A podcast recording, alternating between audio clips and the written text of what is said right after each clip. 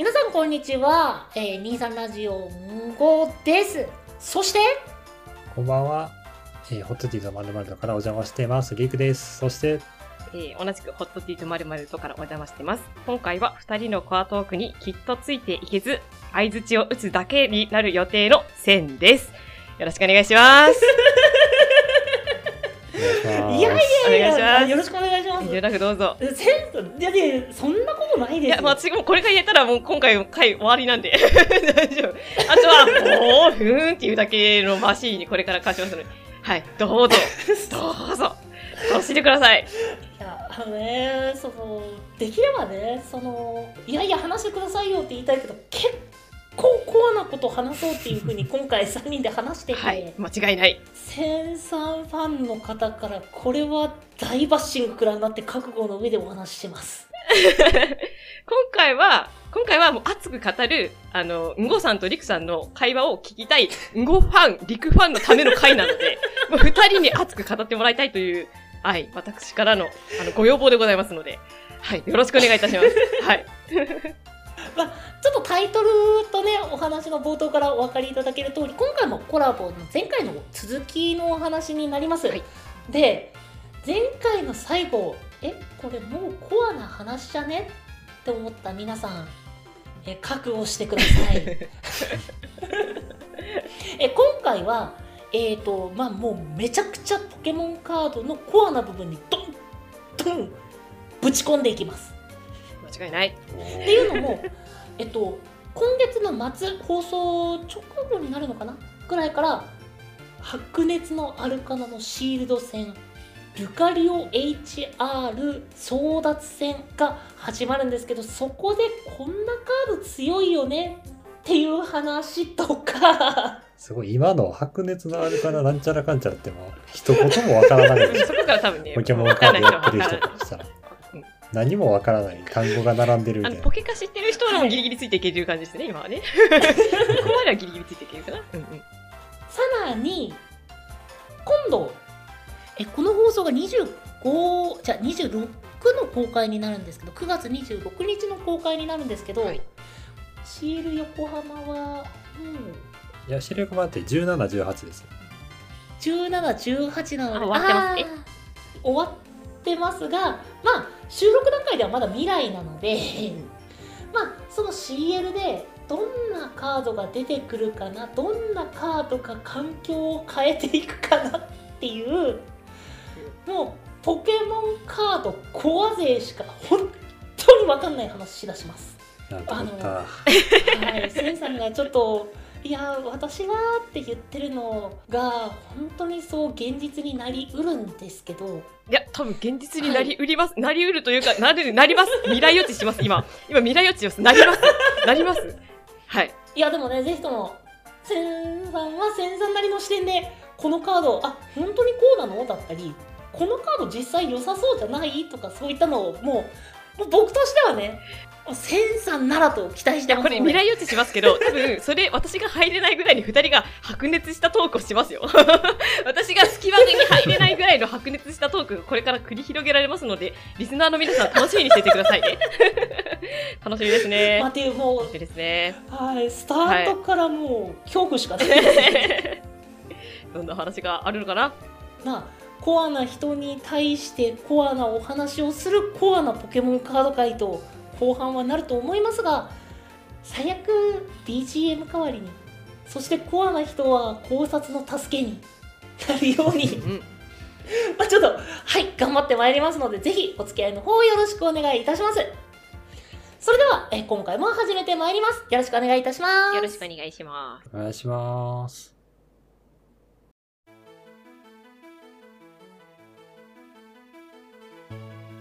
めましてこんにちはニサナジオ5ですそしてセンと、リクです。はいもうねこれがテイク2になるくらいにはちょっとアクセルを踏み続けてしまってるんですけど 完全に我々のミスです。てか、私のミスです。ごめんなさい。いや違うんです違う んです本当にすいません。あの自分があのこの後にお話しすることばっかり話してこの辺の話を全然できてなかった自分のせいなんですけど ここはいいんですよ。ここからだから。そうこの辺はさらっとでいいんですよここからだから。今から熱とアクセルがどんどん上がっていくのでよろしくお願いします願いします。お願いします。ということで最初に、えー CL 横浜のお話をしましょうか。おはい、ということで、おそらくこれ、まあ、これの公開が9月26日ということで、もう残念ながら CL は終わってる時期なんですけど、今回、ディックさんが応募してみるというふうに伺って、おあそうですね。今まで出たことないですけど、なんか、あの、友達が応募するって言ってたんで、ちょっと出してみましたね。なんかジャニーズみたいな理由だな。友達が出すいや、そのそう、ジャニーズのリクさんから、違う違う違う。ジャニージャニーズのリクさんからね。はい。ジャニーズのリクさん。違う違う、そんなこと一言も言うてへん。ジャニーリクさんから。はいまあ、その CL に参加するかもしれないリクさんから、まあ、今、その警戒しているデッキや、うんうん。まあ、アルカナ、まあ、9月2日に発売した新しいカードによる環境の変化だったりっていうものをどういったものが見てどういった警戒をしてるんだろうとかそういった話を最初にしていきます。もう最初からコアです。怖いですね。もうこういう話がしたかった テンションが上がっている。テンションが。こちらが上がってらっしゃる。そうもうねそのコアトークの時もねこういった話をしたかったんですよ、うんめっちゃしたかったんですよ、うんうんただ一人だとやっぱり限界があったうんんです、うんうん確かに。お二人ありがとう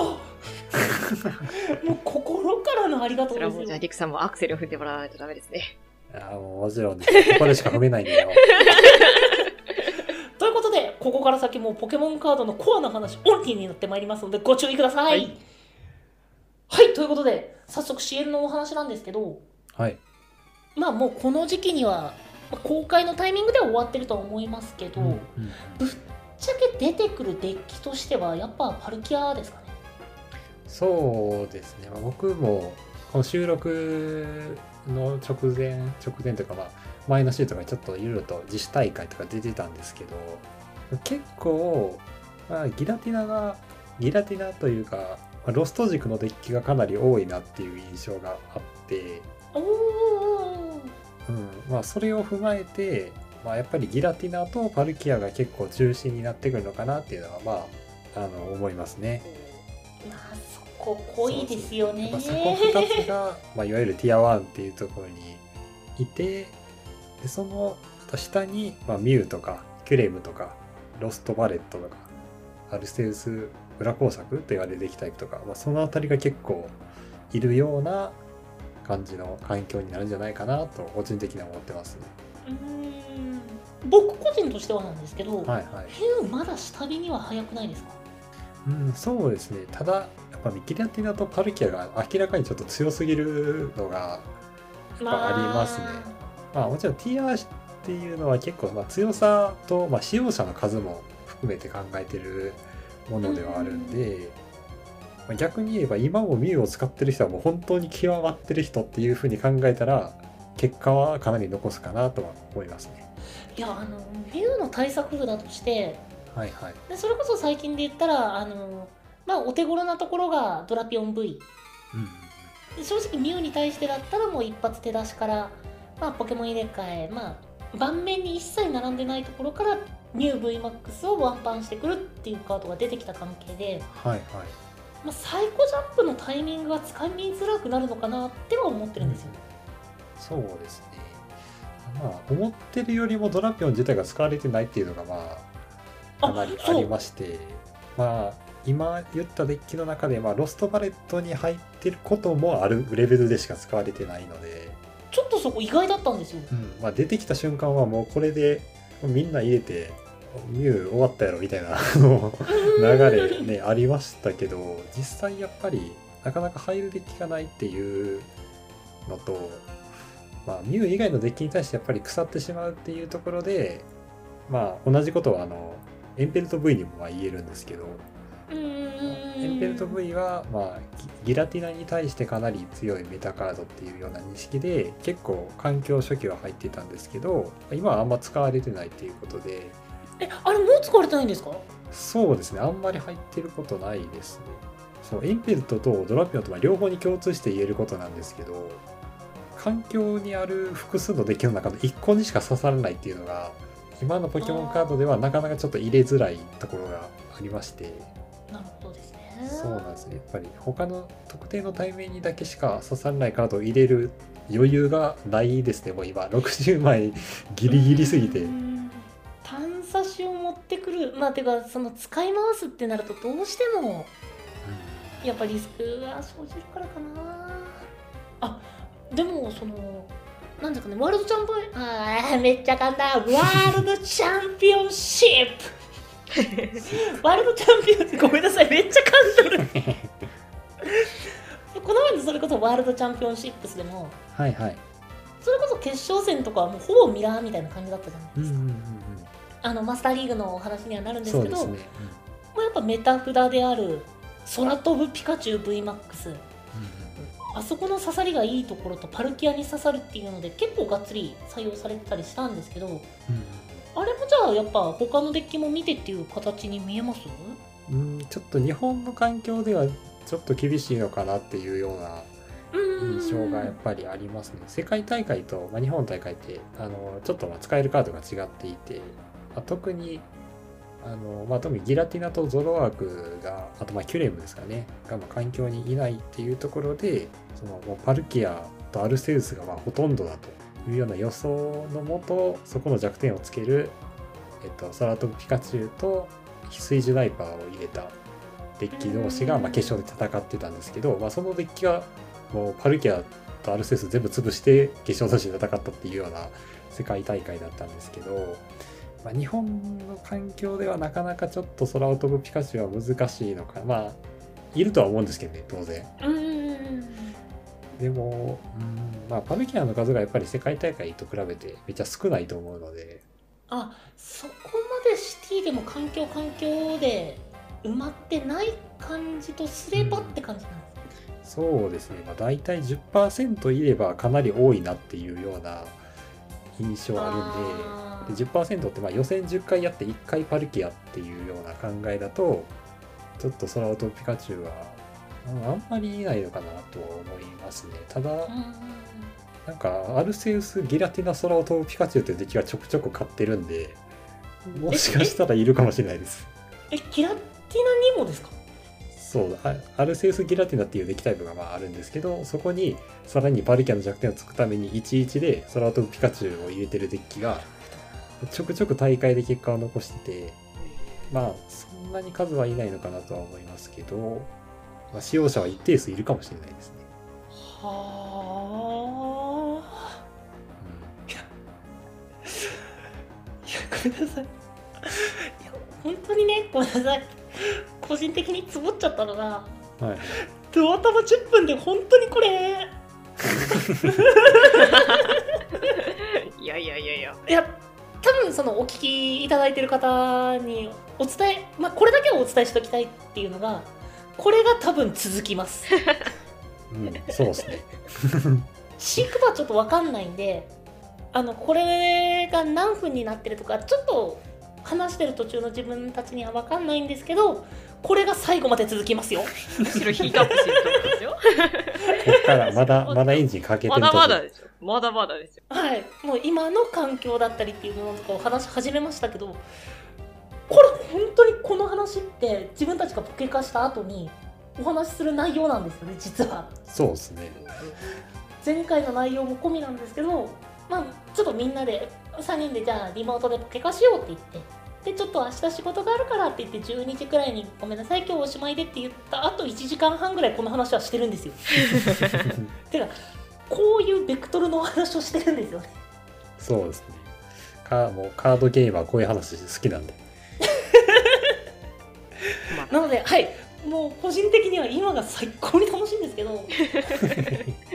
ああいやもうそう。それがノンストップで続きます。OK の方だけぜひここから先もお楽しみください。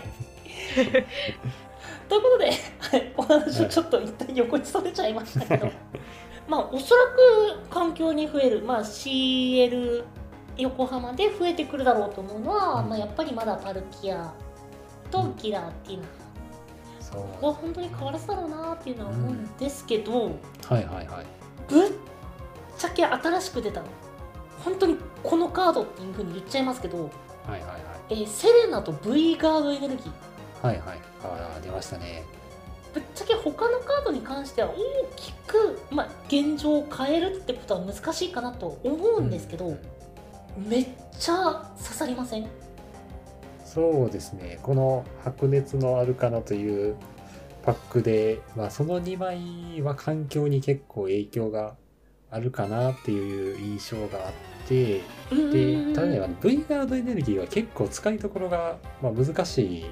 いんですよね実は。あ例えば、まあ、ハイドデッキの候補としてアルセウス裏工作とかがまあ考えられると思うんですけど結構ね枠をキャプチャーエネルギーと争っていてで V ガードエネルギーを入れるとキャプチャーエネルギーが入らない。でキャプチャーエネルギーは結構アルセウスというデッキにおいては序盤大事なカードなんでなかなかこう抜けないんですよね。とあとまあ特殊エネルギーということでこう都合いい時に持ってきて貼るというわけにもいかないんであのそんなにたくさん入るようなデッキはあんまりないのかなっていう印象がありますねただまあ採用されるデッキは結構多いと思います。でセレナはかなり影響あると思いますね。ですよね。実際僕もあの大会でセレナ入りのあのミューと当たりましたし。セレナ入りのミュウですか、そうですね。だからまあボスの指令としても使えるし、その手札の、まあ、バトルビップパスとかいらないカードを捨てながらうん。縦引きできるっていう相性もありますし、結構、まあ、何枚か入ってることが最近多いみたいですね。そうか捨て札としても使えるからってことですかね、そうですね。なんですけど、やっぱりセレナが出たことで、かなり今回の CL で立ち位置がいいなと思ってるデッキが1個ありまして、あはいであのレジギガスなんですけど、いやあの自分も V ガードエネルギーの時にうん言おうと思ったんですけど、はいはい。デジキガスのデッキめちゃくちゃ相性いいんですよねそうですね。かなり強化されてて、結構いいところ行くんじゃないかなって個人的には思ってますね。やっぱり、あもちろんセレナの何がいいかって、まあ、ボスのスレっていうカードの役割を持ちつつ、カードを捨てれるっていうところが、まあ、セレナの一番いいところではあるんですけど、やっぱそれが手札からこう特殊エネルギーを捨てるっていう必要があるレジギガスとかなり相性がいいっていうのが、まあ、まず1個ありまして、はい。で次にあのこれも結構大きいんですけど今環境にジュランロン VMAX が全くいなくなったんですよね。それそっにかそっか。それによって今までそのジュランロン VMAX 対策で採用されていた頂きへの雪道がまあ入れる必要がなくなったんでその枠をポケストップっていう別のスタジアムにすることでさらにレジギガスの安定感が上がってるんじゃないのかなっていうのが個人的に思ってましてまあファルキアにファルキアと、まあ、キュレムゾロアークアルセウスは弱点つけるし、まあ、ギラティナはそもそもあのヒエクヒルール持ちが結構しんどい対面で、まあ、ウーの110点をあのレジ系は全部耐えるんで、そうなん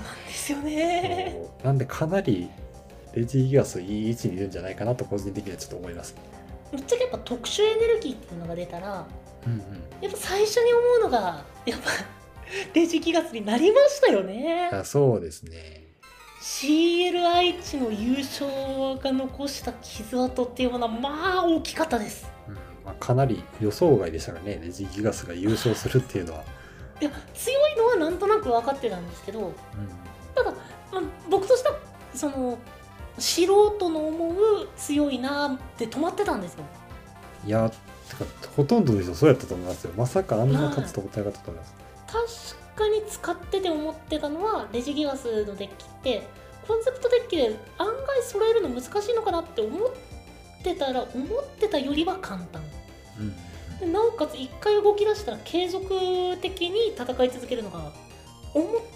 たより簡単っていうのでそう確かに強いなとは思ってたんですけどうんうん CL 制せるほどかって言ったら個人で組んだ分にはそこまで強くなかったんですよ。うんうん結構使うの難しい類のデッキタイプだと思うんで、いやーでも立ち位置はかなりいいような気がしますね。唯一心配なんがそれこそ空を飛ぶピカチュウなんですけどあの空を飛ぶピカチュウ種ポケモンから技のダメージを受けないっていう。そうですなんねですけどただまあさっきも言ったように日本の環境ではそんなにいないのかなっていう印象があるんで、うん、だしまあ別に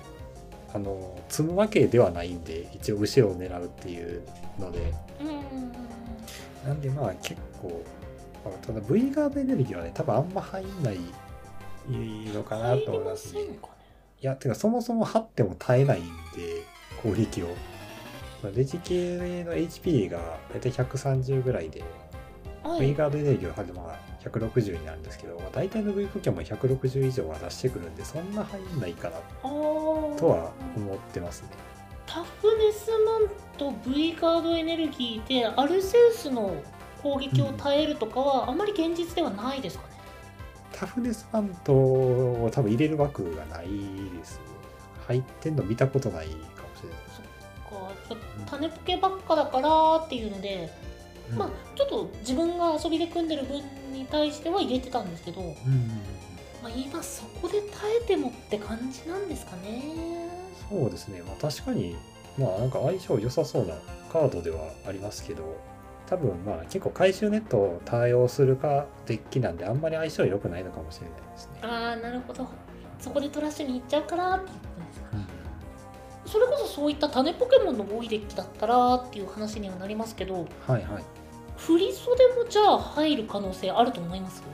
ああ、振り袖、ああ、振り袖確かに、1枚ぐらい、どう大量に入るはなかなかないと思うんですけど、うん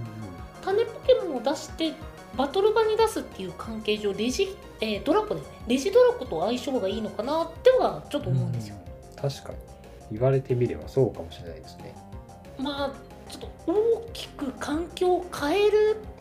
カードではないとは思うんですけど 個人的にはうん、まあでも選択肢の1個には上がってきそうですね、今レギガスデッキは。まあでも仮に入ったとしてもまあ対面した時に警戒するかって言ったらそこまで警戒札ではなくなるんですかね振り袖に関してはうんまあそうですね。だってまあ5種類揃ってたらあと一体何が出てくるかってまあ大体わかるんで。まあもうバトル場に出す必要もなくっていう形になっちゃうんで、まあ、やっぱ、まあ、環境的に考えるんだったらセレナ、まあ。V ガードはどっかに入るかもっていうくらいですかね、まあでもいろんなデッキに使われるカードだとは思いますね。ゾロワークとかに入っていることもなんか最近大会で見ましたし、おーゾロワーク強化でもあるんですよね、V カード。正直その大会とかで見たわけではないので本当に妄想の範囲内なんですけど、はいはいはい。あのキラティナミラーでものすごい仕事しそうだなっていう印象があったんですよ確かに。いや、まあ入れてる人まあ何人かはいそうですね。うーん。それこそキャプチャーとやっぱ枠を食い合ってる印象はあります。あれ？あーそっか。でもギラティナに関してはベンチに2体並べないとうん。まあっていう関係上やっぱキャプチャーが必要にはなりますね、まあっていうちょっとまあエネは結構、まあ、V ガードが入りうる環境、まあ診断で変わった環境といえばまあ入るデッキもありそうだよねの範囲で止まる感じですかねそうですね。ただまあ、ありとあらゆるデッキに1、2枚入ってる可能性あるんで、まあ、そういう意味ではかなり影響あるかなとは思いますね。まあ考慮しないといけない立ち回りで考慮しないといけなくなるカードにはなりましたねうん、あそうですね。まあ、V ガードをメタって結構ギラティアに信用神殿を入れる人がちょっとずつ増えてきてるような印象もありますね。でも、うん、ギラティナはやっぱスタジアムで悩むところがあるからまあそれでどうなるかなっていう感じですかね、そうですね。ちなみにリクさんはどういったデッキで出ようと思ってます、ああ、そうですね。まちょっとまだ確定は、まあ、抽選ですしまあ、ももし仮仮に出れるとしたらどうしようかなっていう話です。はいっていうお話にはなりますけどねどういったデッキで出ます？いや僕はもうここ最近ずっとパルキアを使ってるっていうのがあって勝てる勝てないは別にしてやっぱちょっと使ってせっかく大きい大会なんでずっと使ってるパルキアで出たいなっていう思いはありますね。なるほど。いやただパルキアを使うとぱ何が大変かって自分より上手い人とのミラーで絶対に勝てないんですねパルキアあーパルキアミラーってもうめちゃくちゃまあ難しいんですよ。でうんうんついついほんまこの収録の3日前ぐらいにうんはい。あの偶然なんですけどあの、えっと、CL で2回連続ベスト8になった方とパルキアミラーを参戦する機会がありまして。あの知り合いの知り合いの方やってなんか何人10人ぐらいで集まってる中にその方がいらっしゃってでなんか参戦ぐらいやったんですけどもうなんか本当にもう勝てる気全然しなかったんでやっぱり上手い人が本当に勝ちに行く人はだからパルキア使わないんだなって思いました。あー。ある程度やっぱ読まれちゃうっていうのがあるかもしれないですね。うん。まあやっぱ自分よりも強い人とのミラーに絶対勝たないとダメっていうのがやっぱり使う人がその本当に上位を目指す人はあんま使わない理由なのかなというのを感じましたね。やっぱり実際戦ってみて。まあやっぱりメタハルだけはあるカードっていうか、まあうん、デッキパワーというか、そうですね。あのデッキに関しては同じデッキレシピでも動きが同じとは限らないっていう面白いデッキですよね。そうですね。まあまあ実際デッキリストの50、60枚中55枚ぐらいは大体一緒なんでもう。んうんうんうん。う、まあ、あとは本当にその人のこうまあ連動というかそういう印象がありますね。僕がその体感したパルキアとの対面っていうんですかね。うんうん対面したのって、まあ、僕あのリクさんとしか対面したことがないので まあ正直どうって言いづらいところはあるんですけど、うんうんまあ結構運の要素が少なくなってうんうん。で好きな、まあ、裏工作ラインのおかげでもうその場その場で自分の判断で必要なカードを持ってくるっていう場面とうん。相手の返しに備える札を盤面に揃えとくっていうところが、まあ、割と肝かなっていうふうに思ってるんですよはいはいはい。でそこの読み合いっていうのはまあ確かに難しそうですねそうですね。もう本当に、まあ、裏工作っていうギミックを使ってるからこそ運の要素がまあ少ないってことはそんだけ実力が出るってこということですから。だからこそまあミラーは大変ですし、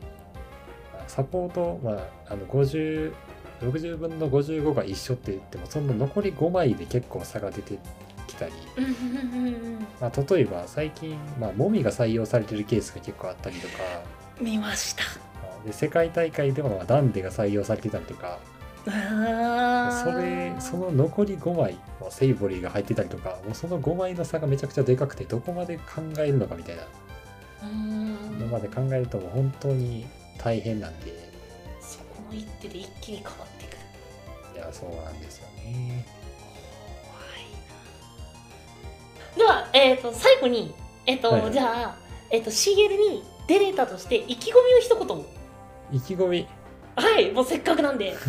そうですね。もし仮に出れたら今回あの2日制なんですよね。デイ2もあるんですよ。今回 Day2 もなるんですか？はいそうなんですなんえでー、目指すはまあ1日目は完走することですね。そっか勝率でしたっけ？多分3敗しちゃダメなんで63やったら完走できるような気がします。なるほど。いやもうもうもうもうもううちのポッドキャストもう23ラジオ的にはもうリクさんを全力で応援してますのでスポンサーとしていただいてぜひあのリクさん頑張ってきてくださいあまだ当たってるかどうかわかんないですけどありがとうございますそうもう当選した手でもう話します。もう23ラジオのもう魔の力で確実に当選させます、そして実はまだこういった話をします。なんてこった。怖いな。あそしてはい。えー今からお話しするのがえっ、と、えー9月の26日に公開されるんですけど今から開始されるシールド戦について。うんルカリオ HR 争奪戦についてお話ししていきたいと思います。ちなみにお二人はシールド戦などをやったことあるいはそういった大会に出たこととかありますいや大会はないですね。友達とちょっとやったことあるぐらいです。うーん。自分も YouTube とかで見たぐらいで、実際に自分がやったことはないですね。じゃあわかります。YouTube の方のあのシールド戦ってめっちゃ面白くないですか？面白い。面白いですよ。自分も遊び場チャンネルさん完全に推しなんでいやー面白いですよね。遊び場チャンネルさんのシールド戦。超面白い。もう最高ですウォールマリア建設から大好きです、え、そのシールド戦は、うごさんはやったことあるんですか？はい今回のそう白熱のアルカラで行われるルカリオ HR 争奪戦の、えっと練習をしてきたんですよおおリア友とちょっと練習してきたのでその時にこのカード強かったねとかこの動ききつかったよねっていうのをまあちょっと今回はどうっていうのも込みでお話ししていきたいなとな思ってます。るほど。勉強になりますね、これは。もうちょっとね自分がリクさんに何か言うって本当に釈迦に説法というか。いやいやいや 僕やってないんで。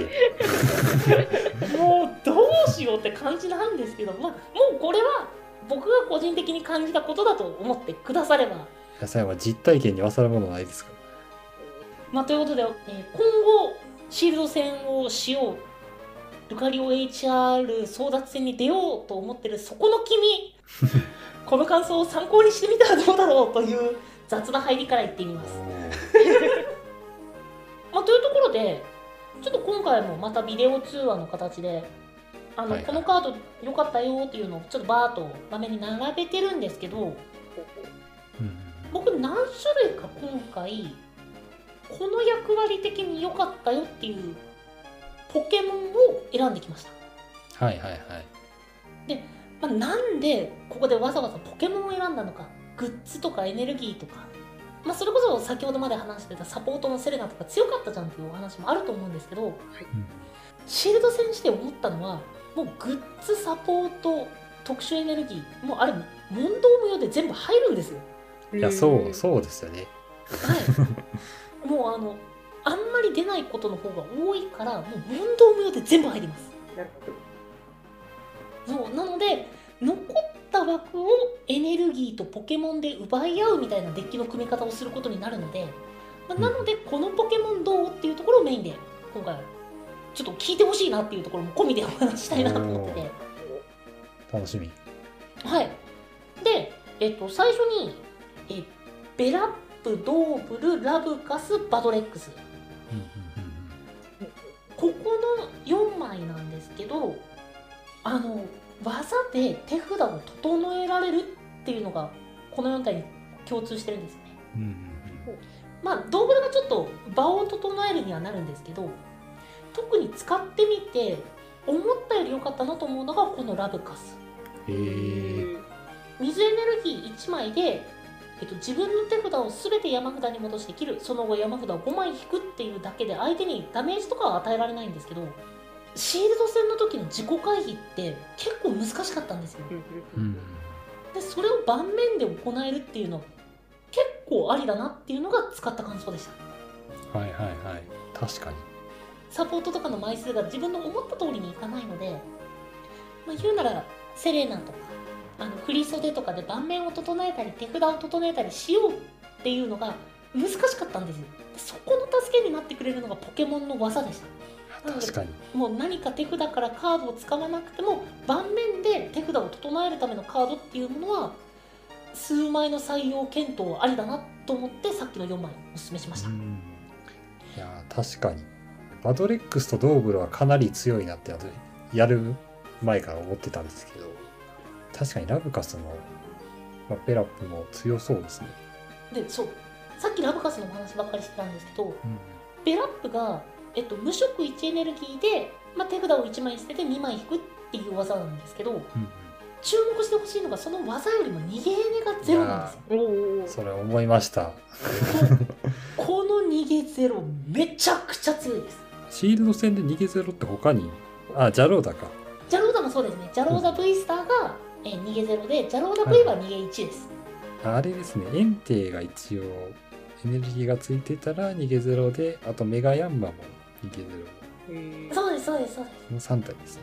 メガヤンマはごめんなさい。あのー微妙かなって思ってしまってでん。シールド戦でちょっと使わなかった関係でどうしても分かんないですけど。うんあのエンテイに関しては技を使うまでにどうしても3エネルギーっていううんうん確かに。重い要求がある関係でベラップほど気楽には使えなかったっっていうのが使用感でした。いやーそうですよね。なんかそんな気がします。はい、まあでもまあ練習だからと思って試しに組んでみたら、うん、炎主軸だったとしてもうんうんボルケニオンを採用することはあっても、まあ、園庭は微妙かなっていう感じでした。うんへえなるほど。まあそれがこの4問、まあ、とりあえずは手札を整える枠ドーブルに関しては、まあ、山札圧縮っていうのもありますしシールド戦やってて思ったのが1回相手のペース作られると巻き返しがめちゃくちゃ難しかったんですよ。でそれをどうにかしてくれる可能性があったのでドーブルの採用もありかなっていう気はしてます。いや確かに結構強そうな印象ありますね。なんか見た感じだけですけど。まあそうあんまり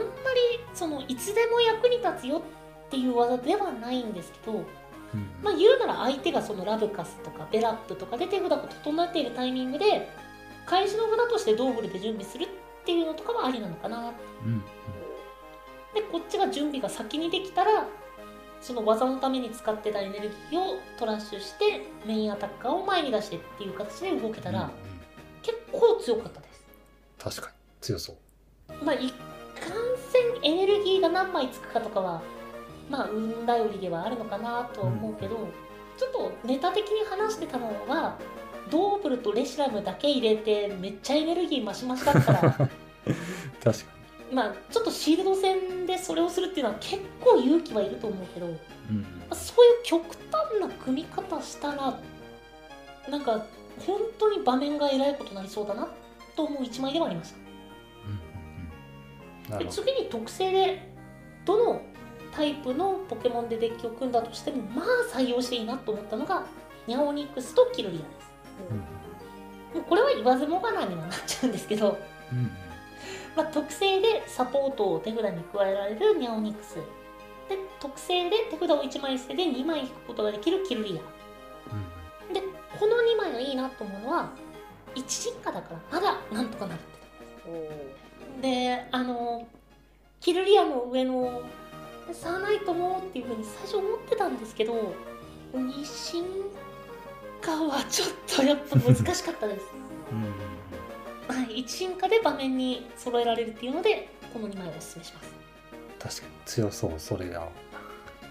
い。これは割と枠取っても仕事があるなって思って。ますであとシールド戦においてなんですけどベンチから呼び出せるカードがザルード、クチート、ブイスター、セレナのこの3枚になるんですよ。はいはいはい。でこの中で V ポケモン以外を呼び出せるのってザルードだけなんですよ。へええーごめんなさい。口と V スターもそうなんですけど特性で1回だけっていう感じになってるので、まあなので割とベンチに置いてるキルリアとかはよほど相手に余裕がない限りは大丈夫って感じがしましうんうんうん。なるほたなので結構この2枚はおすすめです。ニャオニクス、うんキルリア。でちょっとさっきもお話出させてもらったザルード。これの引きずり出すが思った以上に厄介でした。どへえ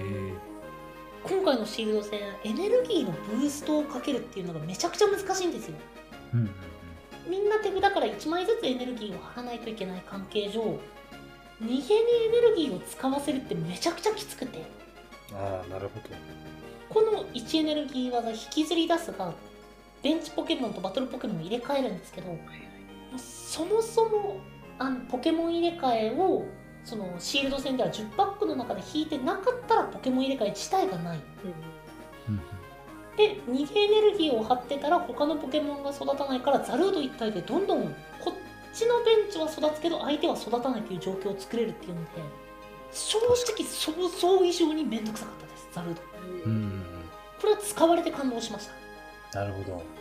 意外と下技も使えるっていう、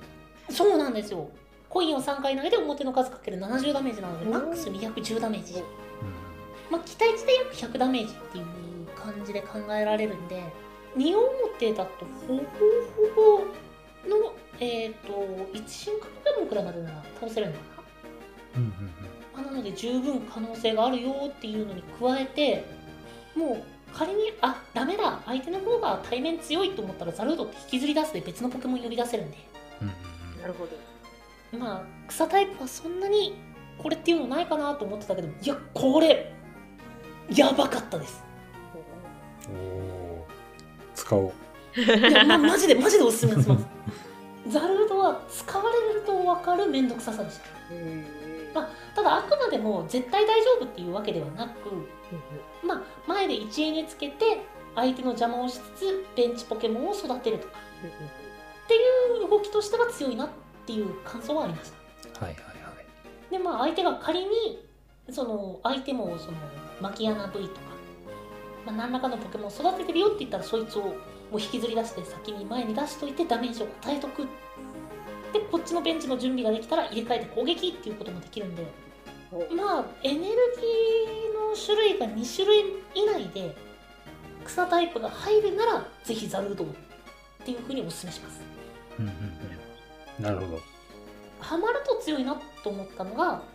いはいはい。ミュウツーフリーザーミロカラスホエルオーです。うーん確かに。素直にやばいなと思ったのがうんうん。シールド戦でサイド4枚なんでうん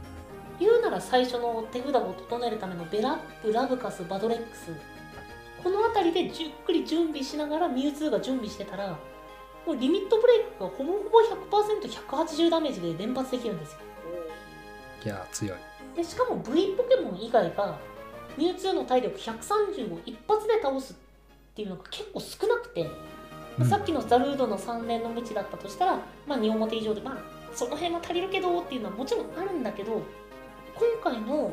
シールド戦には悪タイプのポケモンがいないんで弱点疲れること絶対ないんですよ。うん。なるほどなので割と種ポケモンとかと立ち会う分には180連発は入ると強いなって思ってたのがミュウツ。ー確か次にこれありやんと思ってたのがフリーザーです。にはいはいはいはいいやぶっちゃけやばくないですか？フリーザもまあ結構強そうだなって思ってましたね。確定麻痺が今回やばいです。うん。相手に70ダメージ自分に50ダメージで相手ポケバトルポケモンを麻痺にするっていう技なんですけど今回その収録されてる緊急ゼリーとの相性が抜群に良くてほうほうほうほう。フリーザーがいたらもう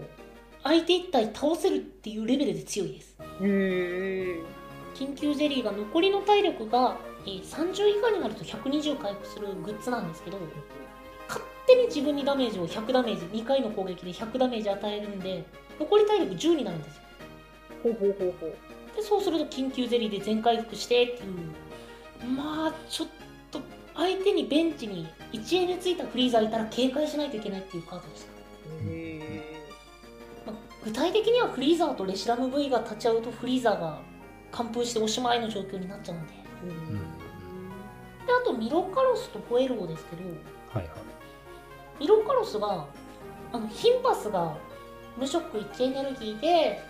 覚醒できるんでうんうんうん。まず場に出しやすい。おおなるほ大事。でその上でメロウェーブメメロウウェーブか。どが眠りにするのでもうどうしようもなくなった時の運ゲーに持っていきやすい。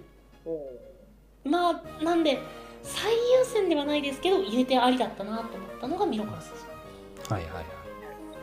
もう一個面白かったのがホエルゴでしたね。体力220は強かった。でか。120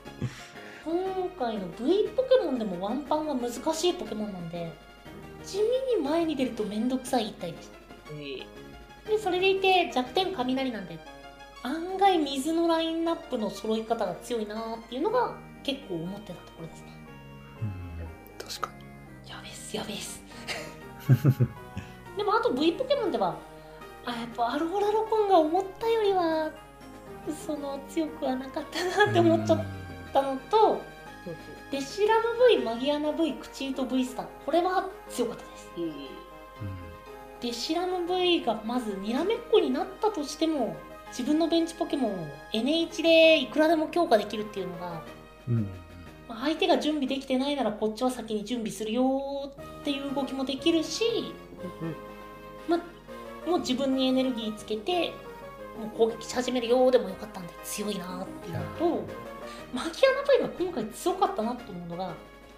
クチート V スターとアローラロコン V スター。両方ともに弱点つけるんですよ、へえ。確かに。鋼弱点、はい。なので V スターっていう1回で倒しやすいっていうことはないんですけど一発で倒してくれるっていう意味で意味でマギアナはありなのかなって思ってます。はいはいはい。であと呼び出し手段が少なかったのでギアスロー、まあ、相手のポケモン1匹に狙い撃ちができるので、まあ、鋼チックなら入れてもいいかなっていう意味ではありでした。なるほど。また、はい、クチート V スターとアロラ V スターアロラロコン V スターの開始札ですね。うん。でも個人的に一番やばかったのはクチート V スターでしたねやっぱへり、えいや思った以上にベンチからバトル場に出ていたら90ダメージ追加っていう技が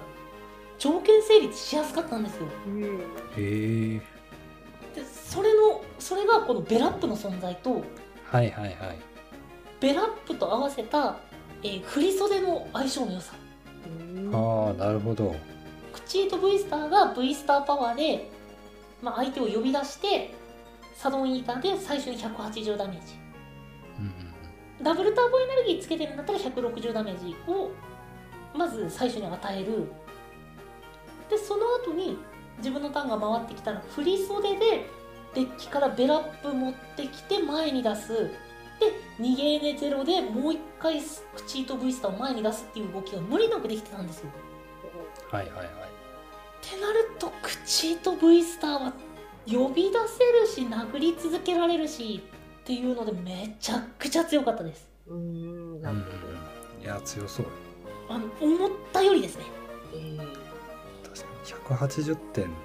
あ、ダブルターボでも160点出るのはだいぶ偉い。強いです。マジで使いやすい、その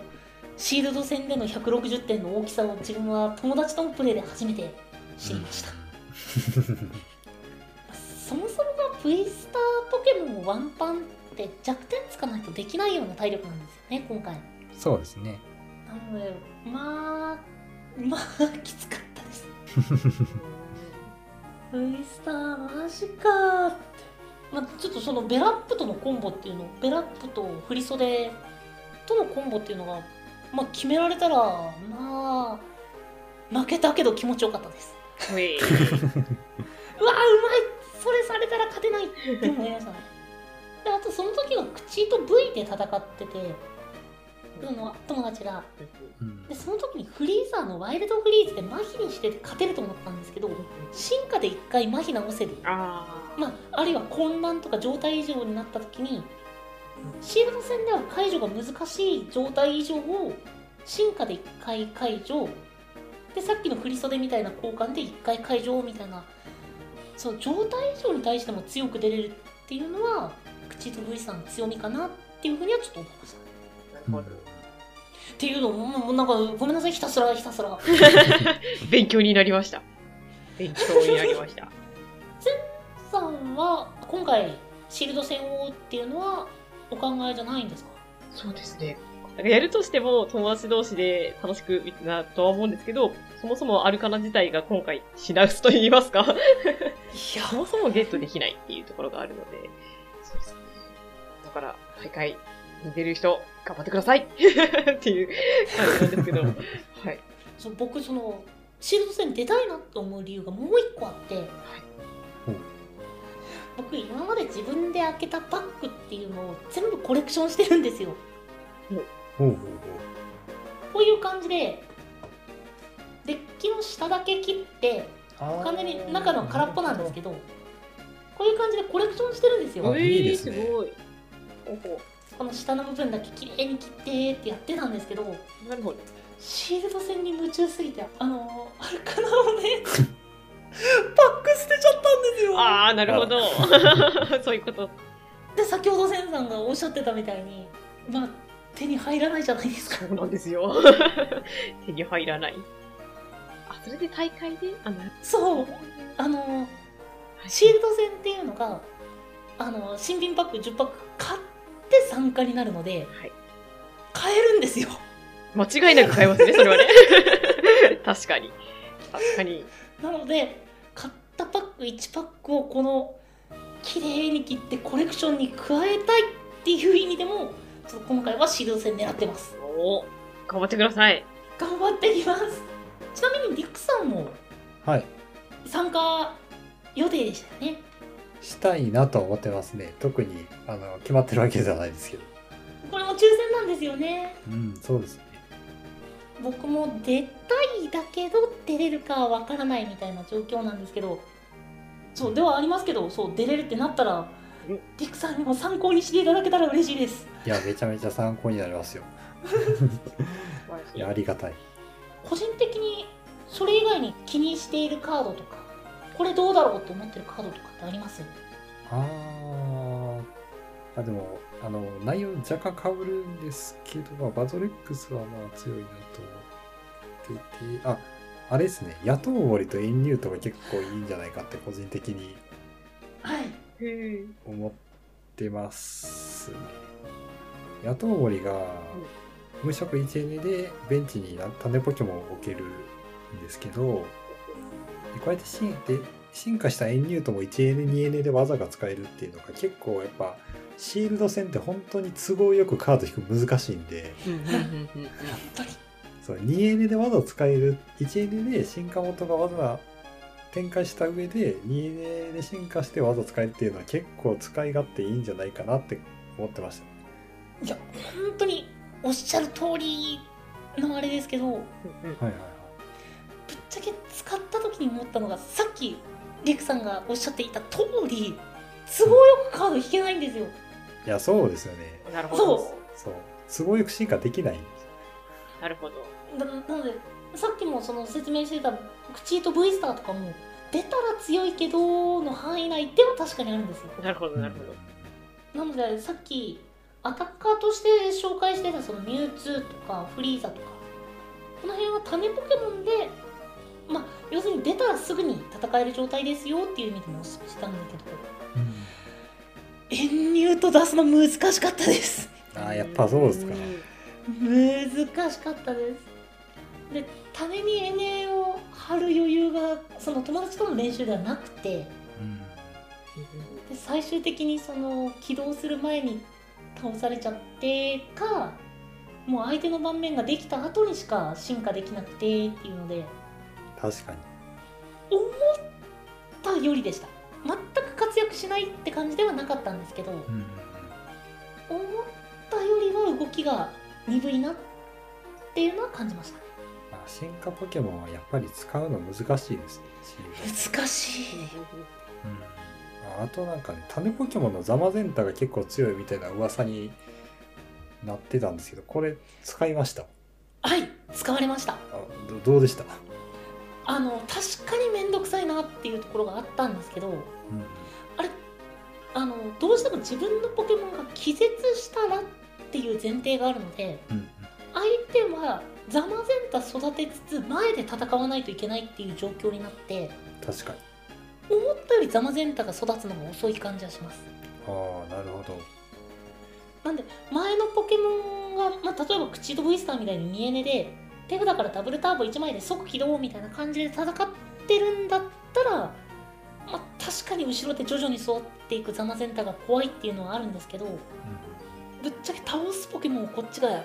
どのポケモンで倒すっていうのを選べるっていう意味ではザマゼンタが受け手に回りやすいなっていう感想はありました連発できるわけじゃないですそうですもん。ねいやー頑張ってミュウツーを引こうじゃあ。ミュウツーは結構その準備段階からベンチにまず出せるっていうのも強みですし、うんうんまあ、今回で言ったらエネルギー付け替えとかが唯一の加速手段になるんですけど、まあその辺でなんとか加速してミュウツーまでつなげれば強いです。うんうんそうですね。まあ気になったのはそんな感じですかね僕は。うーんでもやっぱ使ってみないと分かんないっていうのはやっぱありますよね。まあ特にシード戦の場合はその他のカードとの兼ね合いもやっぱりうんあるんでなかなかまあ難しいところではありますね。本当にやってみないと分かんないっていうのが面白いところではい面白かったです。うん。楽しみ。もし出たらっていうやっぱね話にはなっちゃうんですけど、ぜひ楽しんでください 僕は練習の時にあったのがラルトス3体出てキルリア0みたいな。やっあー確かぱりパックの運にすごく左右されます。にうんその上で選択肢の助けになればなっていうのが今回話したかった全てです。伝わりました っていうことでなんかすごい話しまくってすみませんでした。いや。いやまあ今1時間10分ぐらいですけど。あのー、もう喉が枯れてるのが全ての答えです。あれまだ EX の話をするんじゃなかったっけ？あれ？あれ？あれ？クソの話？それはそれはもうまた今度でも大丈夫ですよ。えじゃあもうぜひまたコラボしてくださいいやもちろんもちろん。もう EX もですし生拳もですし今回語りきれなかった部分ですね。そうなんでデッキ構築のコツとかの話ももう聞いてないですからね。欲しいな。あの力持ってるのかそう無限に話しちゃいますねごめんなさいいやいや今日はそういう回と伺ってきてるんでそうですね。いう回だと伺ってきてます。ただ、うごさんの喉が限界が来られたから。なるはい本当にもう語りました ほど。もう喉をすべて酷使しました えでも、リクさんの喉に余裕があるから、リクさん、今からマシンガントークしてくださいよ。いや喉は大丈夫でも頭が大丈夫じゃないです まあっていうちょっとコラボ会のお話となりましたはい。エンディングへ続く続く。続く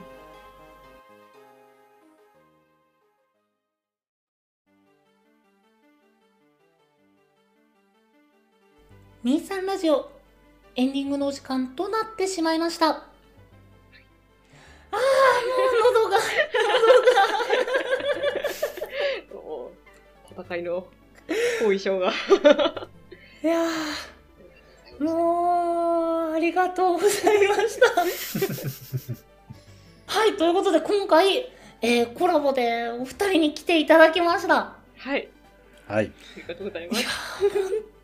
あの、一つだけ、あの、私、言い訳をしていいですか？あはいはいはいもちろん後半戦で私はほとんどうなずきをする、もしくは途中からうなずかす、うなずきすらしなくなったんですけど、なんか中途半端に私が、なんかその知ったかぶりでうなずくのもなんか嫌だなと思ってて、だから、あの、二人が真剣に語ってる時は、あの、一リスナーとして真剣に聞いてたので、あの、ちゃんと聞いてはいましたよ。ちゃんと話は聞いていたし、ただ、だから、おもむろに急に話が振られたりとかすると、急に挙動不審な感じになってたんですけど、あの、ちゃんと話はっていうのと、途中から話をうなずかなくなったっていうのは、聞かなかったわけじゃなくって、真剣に聞いていたのと、二人のその真剣さをちょっと邪魔するわけにはいかないなということで、あの、喋らなかったということですので、はい、あの、リスナーの皆様には、決してサボってたわけじゃないよということだけお伝えしたいです。いやめっちゃ勉強になりました、本当に。ありがとうございます。そうなんか聞いてる人もえ？センさんちょっとすごいのけもんにしてねこいつら処す？処す？みたいな感じですごい 自分らがなんかのけもんにした感出てたけどごめんなさいそうじゃないんですそうじゃないんです信じてください。むしろ二人が私の周りをぐるぐるぐるぐる回ってたぐらいなので、全然大丈夫です。のけ者じゃないです。逆に、逆にのけ者じゃないので、全然大丈夫です。はい。もう特等席をご用意してたんでねいや、特等席でしたね。もう一、一リスナーとして最高の席でしたよ、本当に。生配信で聞いノーカットでその話を聞けるっていうのが最高に贅沢でしたよね。ありがたい。です。ありがとうございます。いやいやいやちょっと本当に今日はありがとうございましたこちらこそ。いやいやこちらこそですもうごめんなさい自分の喉がこんなで ていうか本当にごめんなさい聞いてる方も喉を持ちませんでしたそこまで熱く語る魅力があるってことですよね、ポケカには。そういうことですよ、そう。熱量やばいですねやってみればわかるっていうのはありますよね。最後に何を言ってるんだお前はって感じだけど、今まで喋ってなかったのに、急に何を言い出すんだっていう感じですけど。あの、うんごさんが喋れない代わりに私が今一生懸命喋ってます。一生懸命。はい。それだけ魅力的なんだ、ポケカは。そう。そうなんだ。みんなポケカやろうぜっていうことです。はい。そうですそ そう結果的に何が言いたいかみんなでポケ化しましょうしましょう。そういうことです。こんな素敵な仲間が増えてきます本当に。っていうのでよろしければお二人に今日の感想を一言いただけたら嬉しいです。じゃあセンさんはい。伺ってもよろしいでしょうか？前半後半通してのお話でいいですか？そうですね。前半と後後半通して。後半ちょっと空気、空気、後半若干あれだったんですけど、前半はちゃんと存在感を示してたんですけど、そう。いやでも、ポケモンカードはやればやるほど本当にハマるものだとは思ってます。で、あの、今回コアトークでなかなかね、その、ちょっと話がわからないわっていう人も、ちょっとかじっただけでも、あ、これってこういう時の話だったのねっていうのが、うっすらわかるようになってきたりだとかすると思うので、そこまで来たら大体沼だと思います。ということで、ポケカを皆さんやってほしいですっていうのと、あと、こんなね、あのポケモンカードで、ポッドキャストで話ができるなんて、マジでないと思ってるので、もう、もうマジでこんなことあるって思ってるので、いや、すごく、本当に幸せな収録でした。ありがとうございました。はい。いや本当にありがとうございましたはい。どうぞ、リクさん。はい。あ、リクです。あの、まずは本当にコラボあの誘っていただいてありがとうございました。でい、やいやいやありがとうございますまあ、あの、リスナーの方にも、まあ、うもさんにも申し訳ないぐらい大暴れしまして、あの、僕あの、ホットティー、まあ、夜の部出てるんですけど、多分どの夜の部回よりも喋ったと思います、今日が。そうですね。そう、本当にそうだそのぐらいの勢いで、うん、喋りまして。で、まあ、あの、ポケモンカードを始めてほしい云々っていう話は、まあ、センさんがしてくれたと思うんですけど、うんまあ、なんというか、その、我々の趣味を、好きなものを押し付けるっていう、ある意味、ポッドキャストでしかできないことを今日できたのかなっていうふうに思ったので、まあそういう意味でもとても楽しかったですし、まあ、自分自身がこうやって他の番組にゲストで出るの初めてだったので、本当にお誘いいただいて、本当にありがとうございましたということで、えー締めさせていただきたいと思います。ありがとうございますありがとうございます。本当にありがとうございました。いやもう自分もコラボ完全に初めてだったんでもう楽しかったですよかったよかった何より。あーじゃあよかった。もう一番っす。それが一番っすよ、本当に。収録してる側も楽しまないと。あそれは本当思いますねそうもうね喉が枯れてね気の利いたことが何も言えないんです大丈夫です伝わってます。大丈夫です。伝わってます。リスナーさんにもみんなにも伝わってます。大丈夫です。もう聞いてくださった方僕全部出したよ 持ってるもの全部出したからそのくらい楽しかったいやー、これ、ケトバさんの感想聞きたいな。怒られるんじゃん。怒られそう。めっちゃ怒られそうごめんねけどばでも楽しかった まあということで今日は本当にありがとうございましたありがとうございました。ありがとうございました。はい。というところで、今回お別れになります。ご意見、ご感想、ご質問、えーその他、えポケモンカード一緒やろうぜ。とかとか、などなどありましたら、ぜひ、ぜひ、はい、概要欄の方に連絡先、SNS とございますので、お気軽にご連絡の方よろしくお願いいたします。感想とかもお待ちしております。お相手は、んごと、テンと、リクでした。